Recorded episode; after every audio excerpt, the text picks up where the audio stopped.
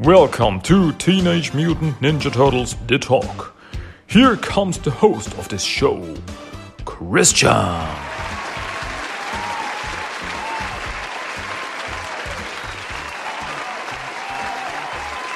Hey, yeah, man, it's Saturday morning again. Well, not really. I mean, if you're listening to this on Saturday morning, then that was a pretty cool intro. Ah, red. But actually, this episode should come out on Thursday, so it doesn't really make any sense. And oh boy, have I messed up this intro. Well, welcome back to Teenage Mutant Ninja Turtles, The Talk, English episode number 172. My name is Christian, and why am I talking about Saturday mornings?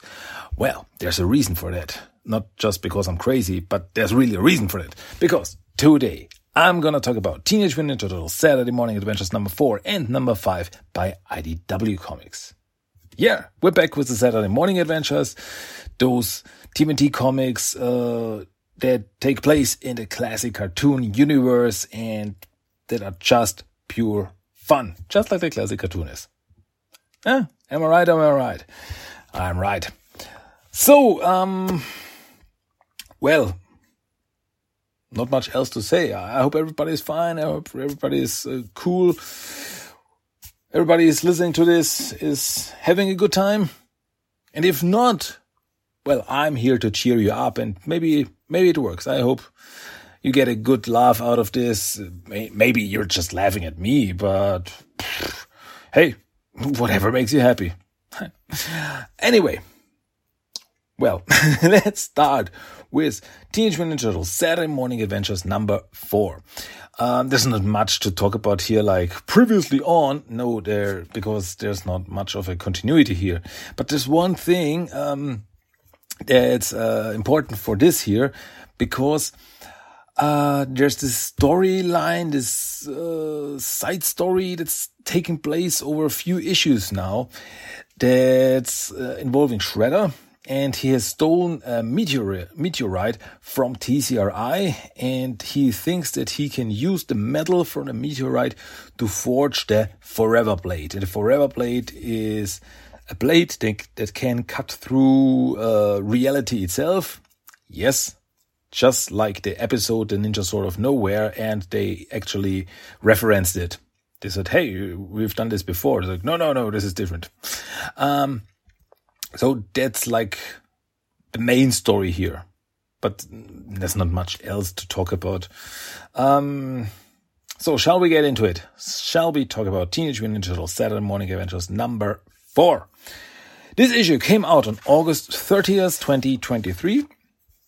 And as I open it, People behind it are uh, the is by Eric Burnham, art by Dan Schoening, letters at Dukeshire, colors Luis Antonio Delgado, associate editor Thea Chuk, editor Charles Beecham, design and production Johanna Nathalie. Yeah, they're the world's most fearsome fighting team, they're heroes in the half shell and they're green. They're the Teenage Mutant Ninja Turtles. As if you didn't know. Well, the comic opens up with Shredder and Krang and they are currently stranded on Earth. So this is something that I uh, that I talked about previously. That when do these stories take place?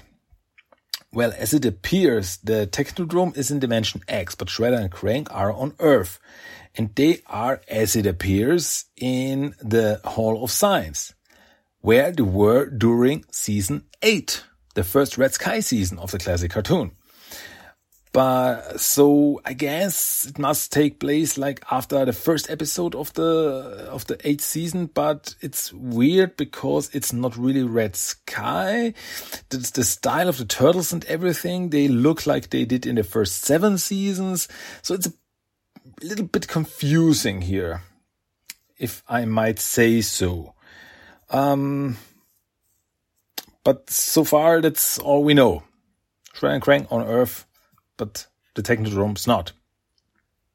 Okay, so Shredder and Krang try to um, to melt or break or do something with the meteorite that Shredder has stolen, but nothing cuts it, not even a dent, not even scratching it.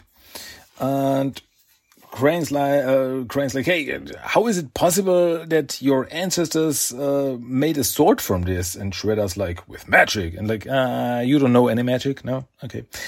Uh, but luckily, Krang has his connections to Dimension X and to Dimension X technology. So he calls General Traag in Dimension X and he asks for the Zero Matter Scalpel. And uh, Traag says, okay, I can send it to you, to you through the dimensional portal, but uh, the zero matter doesn't interact well with the dimensional transporter. So there could be a problem. And Krang's like, no, I don't care. Do it. Um, yeah. Meanwhile, the turtles are at TCRI and they are talking to, to Professor McGuffin. And they talk about this whole thing like, what did Shredder take? What did Shredder take from TCRI? And they're like, it's, it's, uh, it was a meteorite, uh, Carpaccio. And he's like, ah, my name is Leonardo. Mm. And the meteorite was sent along from TCRI's Tokyo lab. Their analyst, anal, anal, sorry, uh, rewind it, uh, analysis, anal, anal, analyze, analyze, that's a hard word. That's really a hard word. Stop laughing. It's, it's a hard word. Um, was that it was made of a metal not found on Earth. Once so dense they couldn't cut it, couldn't even melt it. They thought we might have better luck. And Don's like, ah, an extraterrestrial metal. I think I have an idea of why Shredder wants this thing. I also might know how to we can track it down. Let's go, everybody. So they like, okay, now we know what we need to know and let's go. And uh, the weird thing is that Professor McGuffin is wearing one of the the gladiator helmets that the turtles wore when they were in Turtlantis in the third issue. Like, uh, and as they leave, Raph's like, is gonna ask why he's wearing the helmet. And uh, Professor McGuffin says, uh, We don't have an anthropology department, so I've just been wearing it around the lab. So, okay, have fun. okay, whatever. So, back at the lair, um, Donny tries to work his techno magic uh, because he thinks that Shredder and Krang might need some help from Dimension X, that they might open up a portal to send something from Dimension X to be able to cut the meteorite. And well, he's right about it. And Mike is like, but what if he doesn't he doesn't want to reshape it? Like, what what should he use a meteorite for then? And Mike is like, well, there are things, and he's thinking about the shredder playing basketball, like playing basketball with a meteorite. What what what what are you thinking about, Mikey? And no, so but uh, Donny works on his uh, like his machines and says, okay, whenever there's like an portal opening, this machine lets me know, and then we can find out where it is and, yeah, stop Shredder in the best, uh, if that works out. So, meanwhile, back with the bad guys, um, Traag is about to send the Zero Matter Scalpel, Scalpel, uh, through the dimensional portal. Krang's like, come on, come on, do it, do it, do it. And so he opens the portal, sends it through. On the other side, on Earth, the portal Shredder and Krang's portal is opening, and it's just a flip, and the scalpel does not come through. But like a weird flying shadow comes out of the portal. Hmm. What can this mean? We're gonna find out later. Um, but no. Krang's uh, technological stuff is not coming through. And he's like, what happened? And like, uh, yeah, just as I feared. Uh, John Traag says the, uh, the zero matter energy interacted with something else between dimension and was redirected. And where was it redirected to? He's like, I'm gonna send you the coordinates. And once again, a portal opens in the Florida swamps. Of course, just like in the episode The Invasion of the Punk Frogs, when the mutagen landed in the Florida swamps, it's the same thing here. And who finds this little device that looks, I don't know, it looks like a, a sword handle somehow, but it can like shoot an energy beam out. Like it's like a little laser gun. Because all of Krang's stuff looks like a laser gun. And who finds it? None other than good old Leatherhead. And he's like, ooh, f- fancy new gun. And oh, I'm gonna have fun with this. And he starts shooting around. It's like, ooh, that's fun. Mm. So back in Donatello's lab, Donatello gets a bing on his machine. Like, whoop, there was a portal and it opened in in Florida where the frogs live, the punk frogs. Like, okay, um, we have to go there. Don is like, we have to go there. We have to find whatever Shredder and Krang were sending through to stop Shredder and Krang. Classic. Um, and but the turtle's like, hey, and and but they start arguing like, hey, we cannot all go to Florida. What? Then the city will be helpless. And what if Shredder attacks? What shall we do? Why are they talking about stuff like this? Like, oh, what happened? What's what's happening if Shredder comes to the city while we're not here? You've been a whole season to Europe, and you never cared about New York City. So, why now? I, I guess because the plot uh, needs it. Um, so Splinter has an idea. You shall split up. So Donatello and Raphael go to the Florida swamp Leonardo and Michelangelo stay in New York. And we ask the punk frogs for the help in the swamps and for the help in New York. So like both parties split up and help each other. It's like this crossover event. Like, hey, Ninja Turtles and Punk Frogs finally united. Because you demanded it. Um, so, now in the Florida swamps, who do we meet? Who are having a fun time riding one of these uh, big boats? You know, the one with the fan in the back. I don't know what's the name of this boats. Like the swamp boats, F fan boats. I don't know. Um, but who is riding one of these things through the swamp? None other than the Bat Family. Did not expect them here. If you don't remember, they were in the episode Donatello's Bad Time. They are like this uh, hillbilly gang uh, of yeah gangsters. They're just like it's just like robbers. They just steal like to steal stuff. Is hillbillies uh, bad word nowadays? I'm not sure. Please correct me if it is so. I, I don't mean it in a bad way, but they were called the hillbillies in the classic cartoon, so they are this well like you know like like Cletus from uh, from the Simpsons something like this um so they drive around in the swamp and they drive into a net and they fall off their boat and who set this trap none other than the punk frogs and there's a little, little, weird conversation here because the punk frogs asked them if they are the fellas that stole the till from Shep's country store. And they like Shep. Who the shell is Shep? So apparently he's like a, a guy from a store who is friends with the punk frogs because he, they say he gives us his almost expired burritos. So they are like friends with him, but we've never seen him. I don't know. It's not really that much of a plot point, so whatever.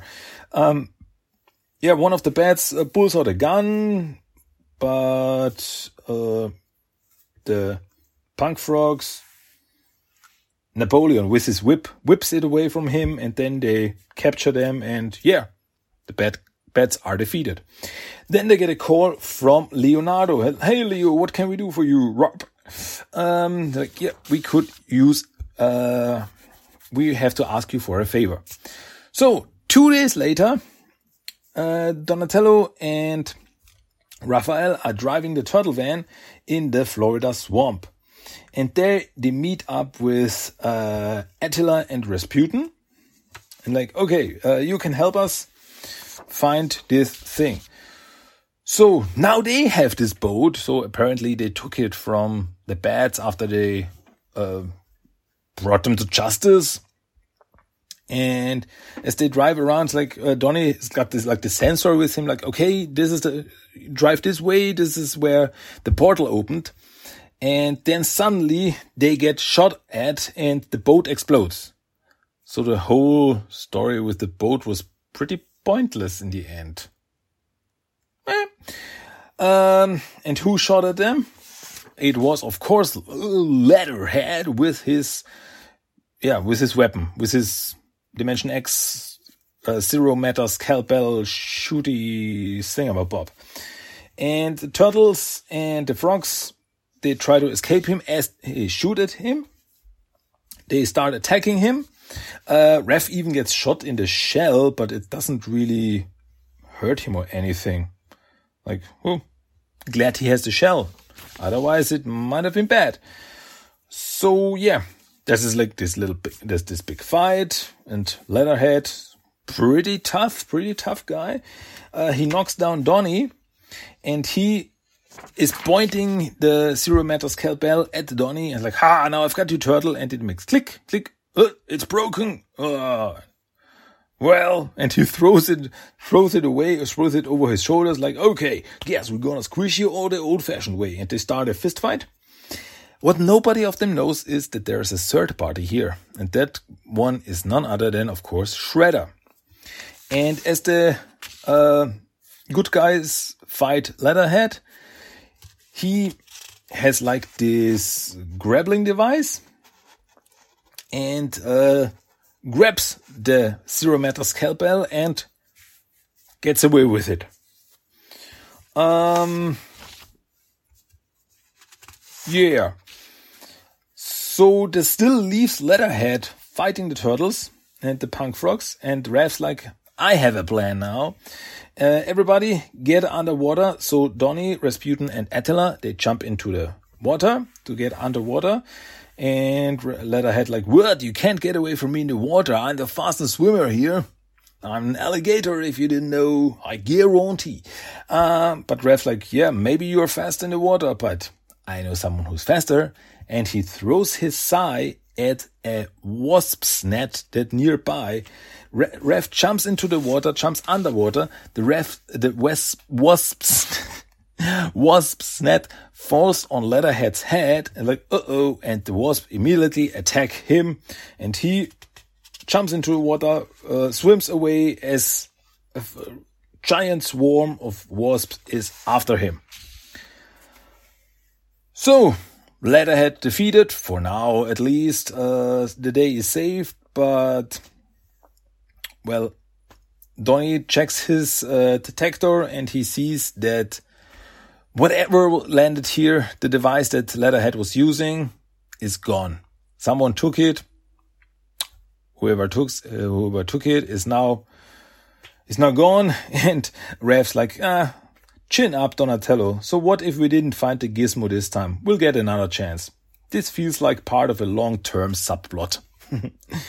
so yeah, Donnie's like, yeah, you're right, but you know the other bad thing is that we don't have a boat anymore, so we have to swim back to the turtle van. It's gonna be a long swim. And Raph's like, ah, all this fresh air is gonna really gonna give me a complex. Dun, dun, dun. Yeah, with this, the issue ends. Issue number four ends. So, yeah, it's fun to see Leatherhead again. I gotta say. And the punk frogs, of course, they're also cool. So it was a fun little story and it uh, advanced the overall story with the meteorite and so on and so forth. So, well, we got that, I guess. You know, this, these issues, they're mostly uh, one-shot stories. I mean, as Raph said, there's an overall subplot here. But the story itself, the fight with Leatherhead and so on and so forth, this is just, just a story, a little story with no overarching plot. And that's, that's fine. I like Leatherhead, so cool to see him again. So, but this brings us to Teenage Mutant Ninja Turtles Saturday Morning Adventures number 5. This issue came out on September 27th, 2023. The same people are behind this story too. And as I open up the comic book, we get a Channel 6 action recap. And yeah, we see on the TV, April, Channel 6 News is talking about all the things that happened in the last issue with the fight with Leatherhead and the Zero Matter Scalpel. And now we return to New York, where Genghis Frog and Napoleon Bonafrog have arrived to back up Michelangelo and Leonardo in patrolling and protecting the city. So yeah, this is like a little two-parter. This is really, this is really entertaining. This is a really cool idea. Like this, the split up. So we have two turtles, two punk frogs in New York and in Florida. So it's cool. It's cool. Uh, but we also did get something here that we didn't get in last issue, and that's cast of characters. We see, okay, who's in this story? We have Leonardo, Michelangelo, Genghis, Frog, Napoleon Bonafrog, Splinter, April O'Neil, Burne Thompson, Vernon Fenwick, and Irma Langenstein. And this is very interesting. Why is this interesting? Because Irma never got a second name, a family name in a classic cartoon. I've seen all the episodes multiple times. Her second name is never said in the whole series. And to this day, I still wonder, and if there's out there, if there's someone out there who can help me with this, like who can tell me the origin of this, where does Irma Langenstein come from? Where does the name Langenstein come from? It was never said in the show. There were some rumors that I've heard that it was uh, said in um, in the episode The Cufflink Capers. And I've watched this episode and it was not said. So where does the second name Langenstein come from? Where does Irma's family name come from? So, but here we have it. Here we have it. So now we more or less have it official. Yes, Irma's family name in the classic cartoon universe, as these comics take place in the classic cartoon universe, is Langenstein. So, okay, now it's a fact, I guess. Um, yeah, and then we also have Shredder, Krang, and Baxter Stockman in this. Was he the shadow that escaped from the dimensional portal in the last issue?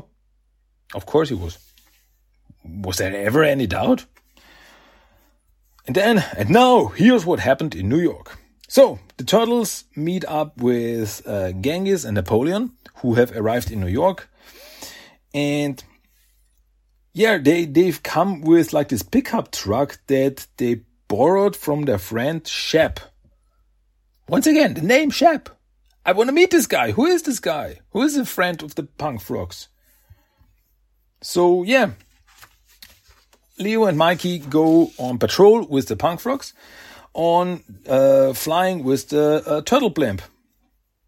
And so, yeah, stay vigilant. We might not find the shredder, but there are other many other dangers in this city.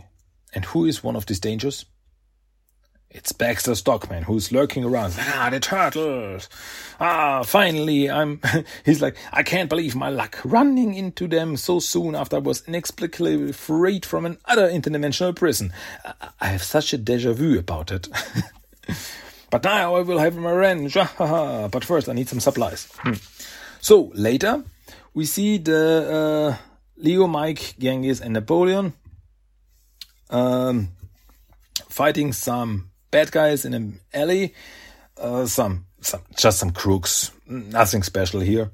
Um, something that I think is special is that in the background there's like this neon sign and that reads 9.95, which was a song on the 1990 movie soundtrack. 9.95. Yeah.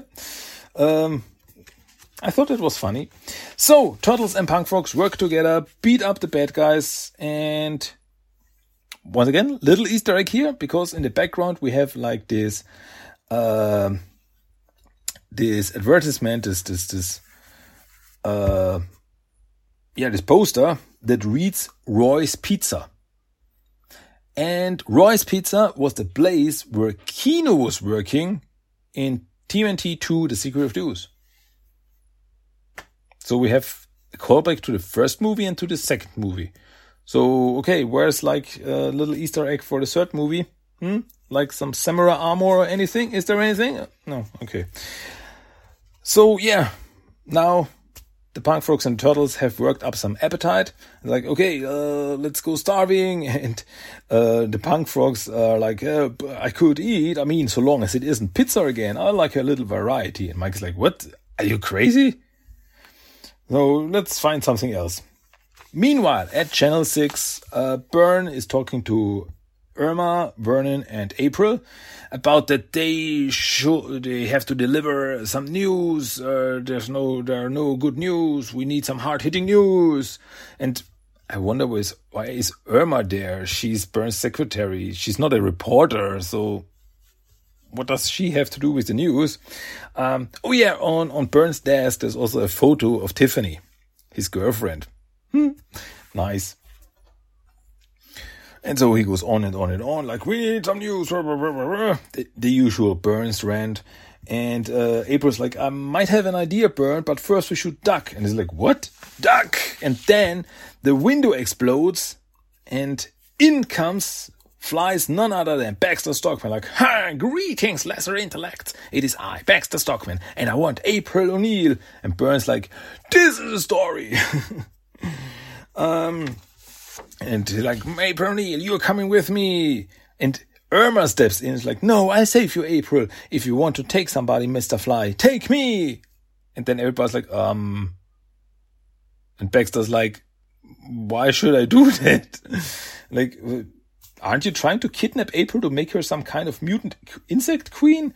Like, oh no, of course not. I'm taking her because the turtles will come to her rescue. Uh, though I auto file that insect queen suggestion away for future consideration.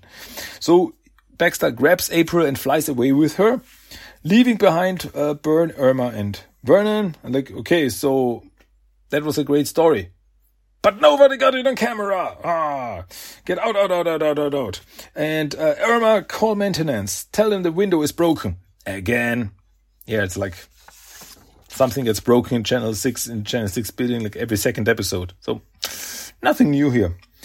So meanwhile, uh, turtles and punk frogs are hanging out in the uh, turtles lair and the punk frogs are eating some burritos while the turtles are eating pizza.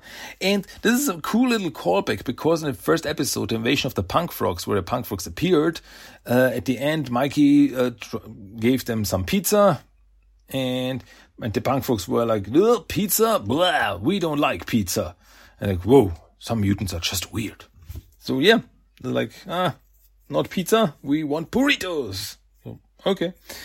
Um, so then they get a call, or Leonardo gets a call on his turtlecom, and it is, it is not April, it's Baxter. Like, what? Yeah, I borrowed Miss O'Neill's device to contact you. And uh, Baxter has uh, tied April up, and they are hanging out at the Floxy Theater. Once again, a pretty cool callback because the Foxy, uh, the, not the Foxy, the Floxy, the Floxy Theater was the theater uh, in the episode um, Menace Maestro, please, where uh, where like this was the, the Phantom of the Floxy. It turned out to be an alien and so on and so forth. So yeah, maybe someone remembers this episode.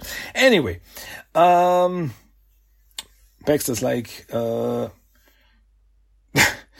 uh, you have one hour to come here to save uh, April O'Neil. Um, so Mikey's like, you really need to chill on the wrench thing, dude. Have you ever tried meditation? Maybe yoga? Baxter's like, yes, I did, and I was sore for a week. But that's beside the point. um. So like, okay, come to the Floxy one hour. Goodbye. And then he hangs up. And April's like, what are you trying to do? Um, Miss O'Neill, I am a scientist, an inventor. Before I was trapped in an extra dimensional prison for the umpteenth time, I put my skills to use on some unique devices that will be my, will be my implements of revenge. Um, yeah, so Baxter has something planned because, of course, it's a trap. Of course, it's a trap. So the turtles and the frogs fly with the turtle blimp to the Floxy to enter through the roof. And uh, Leo and Mike's like, okay, we go first and check out if there are any traps, and then you follow us, okay? Genghis and Napoleon. So yeah. Meanwhile, Baxter goes on with his rant uh, to April and like, "Oh, did I tell you I was third background alternate alternate in my junior high school drama club? I always felt like I would have made a great Richard III." And yeah, and it goes on and on, like, ah, I was so great before I was turned into a fly, and so on and so forth. And suddenly, uh, April gets freed. Suddenly, her rope gets cut, and like, whoop, what's going on? And Baxter, but Baxter sees this and sees that Mikey and Leo have arrived. And he uses this device, he's like, like I got this like remote control device. And suddenly Mike and Leo are engulfed in like this energy. There's like this blue energy around them and that's hurting them. Like, haha, uh, this prototype sends out a pulse that specifically affects reptiles in the most painful of ways. And uh, Baxter's like, ha, but now I have you four. And he said, wait, why are only two of you? And then the punk frogs appear, Napoleon gangs appear. No, we are here. Like, what? You are no turtles, you're frogs. I hate frogs. I mean, it's natural. Baxter is a fly. Flies don't like frogs because frogs eat flies, so I understand it. But uh, Napoleon is able, with his whip, to uh, whip away the device, the remote control from Baxter, and it falls to the floor. So Baxter pulls out his laser gun and starts shooting at the frogs. Um, so while the frogs try to attack Baxter, but he's like out of reach for them, so it's a pretty tough fight. Uh, April who, as I said, is now free, runs up to where Baxter uh, dropped the device, his like this remote control device, and stomps on it and destroys it. So Mikey and Leo are finally free. like, whoa, dude, I feel better. Me too, Mikey. Hey, you called me by my nickname. Far out. I. This is funny. This is this is actually really funny because this is uh like a running gag in these comics. Like uh, every time, like they say, like the nicknames Don, Raph, Leo, Mike. It's like, whoa, that sounds kind of weird, but I'll allow it because in a classic cartoon, they rarely even said their nicknames. They always, or most of the time, said their full names: Leonardo, Donatello, Raphael, Michelangelo. So, yeah, once again, a cute little inside gag. So, now that the turtles are free again, Leo throws his sword at Baxter and destroys his laser gun. And like, uh, you've got to be kidding me. Who throws a sword at a laser gun? So, uh, obviously the answer is a ninja. But, well, I'm out of devices now and I'm out here. So Baxter flies away. But don't worry, I'll be back. I will destroy you turtles and your amphibious friends before you know it. and then Baxter flies away. Like, whoa, do bad guys everywhere love like that? And Mike is like, yeah, I think it's in a supervillain manual or something. So, uh, Turtles and Frogs have rescued April. So, once again, the bad guy is defeated. Like in the last issue, it was Leatherhead. In this issue, it was Baxter Stockman. Like, okay, defeated. So, let's fly home. So they fly with Turtle Blimp home, and they're like, whoa, uh, dude, uh, this all this fighting made us hungry, so let's go for something to eat. April's like, yeah, I'm also starving, but I need to get back to Channel 6. So, because, to, to, to cover this story that I just witnessed, Burne will love it. And so, okay, um, so more pizza for us. And it's too bad we didn't manage to find Shredder. I feel like he's been up to something. And the sooner we find it out, the better. So now we see at the uh, Hall of Science, Krang is talking to Shredder, who is currently still in Florida, but he's got the device and he's like, I've done it, Krang. I have the Zero Matter Scalpel. And I'm happy for you, Saki. Success being such a rare feeling for you. And uh, it seems to have run out of power. And there it is. Classic Shredder and Krang conversation. But Krang's like, but don't worry, we can recharge it. and then we can use it on this stupid rock of yours. And and yeah, Shredder's like, you're going to change your tune soon enough, Krang. When we reforge the forever sword, nothing will stand in our way again. and with this ominous message, this issue ends too. So yeah, cute little two-parter, I gotta say. So to bring like these two stories together with the punk frogs, like the punk frogs are the connecting tissue between these two stories, between these two issues, and but there's still this ongoing story in the background with Shredder and the meteorite and stuff like that. So funny, I like it. It's it's entertaining and I really, I really looking forward to where this story goes. That there is some overarching story plot. This is uh, unusual, but I like it. I like it. Um, wonder where this is going. So yeah, we uh, well, I I keep reading. I keep reading the TMNT Saturday Morning Adventure issues. Okay, and then I'm gonna talk about it sooner or later, of course. So yeah, that's that. Alrighty. So, okay, once again, I ask you, dear listeners, what are your thoughts on this issue? Have you read them? Have you checked them out? So, like, like me, did you grow up with the classic cartoon and are you having a blast with these issues or are you like, so yeah, that's, that's cute. Eh. uh, yeah, let me know. I, I'm interested. I'm interested in your opinion. So, before I go, before I close this episode, before I finish up, I have, of course, I have the random quote of the day. So, are you ready for it? I know you are. Get ready for the random quote of the day for today. So, check it out. We'll figure that out, Leonardo. We always do. If we were lousy heroes, our merchandise would never sell. Yeah. So that was a classic Raph, uh, wasn't it? Okay, so, but that's it for today. Once again, we are done. Yeah, I talked about everything I wanted to talk about. I talked about these two issues. So, yeah, come back next time for more turtly toodle turtle turtly tubular fun. Uh, okay, so, yeah, time to get to the end. Yeah, everything has to end. It's um, sorry, but that's the way it is. So, dudes and dads. that was Teenage Mutant Ninja Turtles The Talk, English episode number 172. My name is Christian, and as always, I say thank you, thank you, thank you so much for listening. I hope you had fun. I hope you, well, had as much fun as I did, because I know I have fun doing these episodes and yeah, giving it to you. So I think that's nice, isn't it? Okay. So time to close out this episode once again. Um, something else.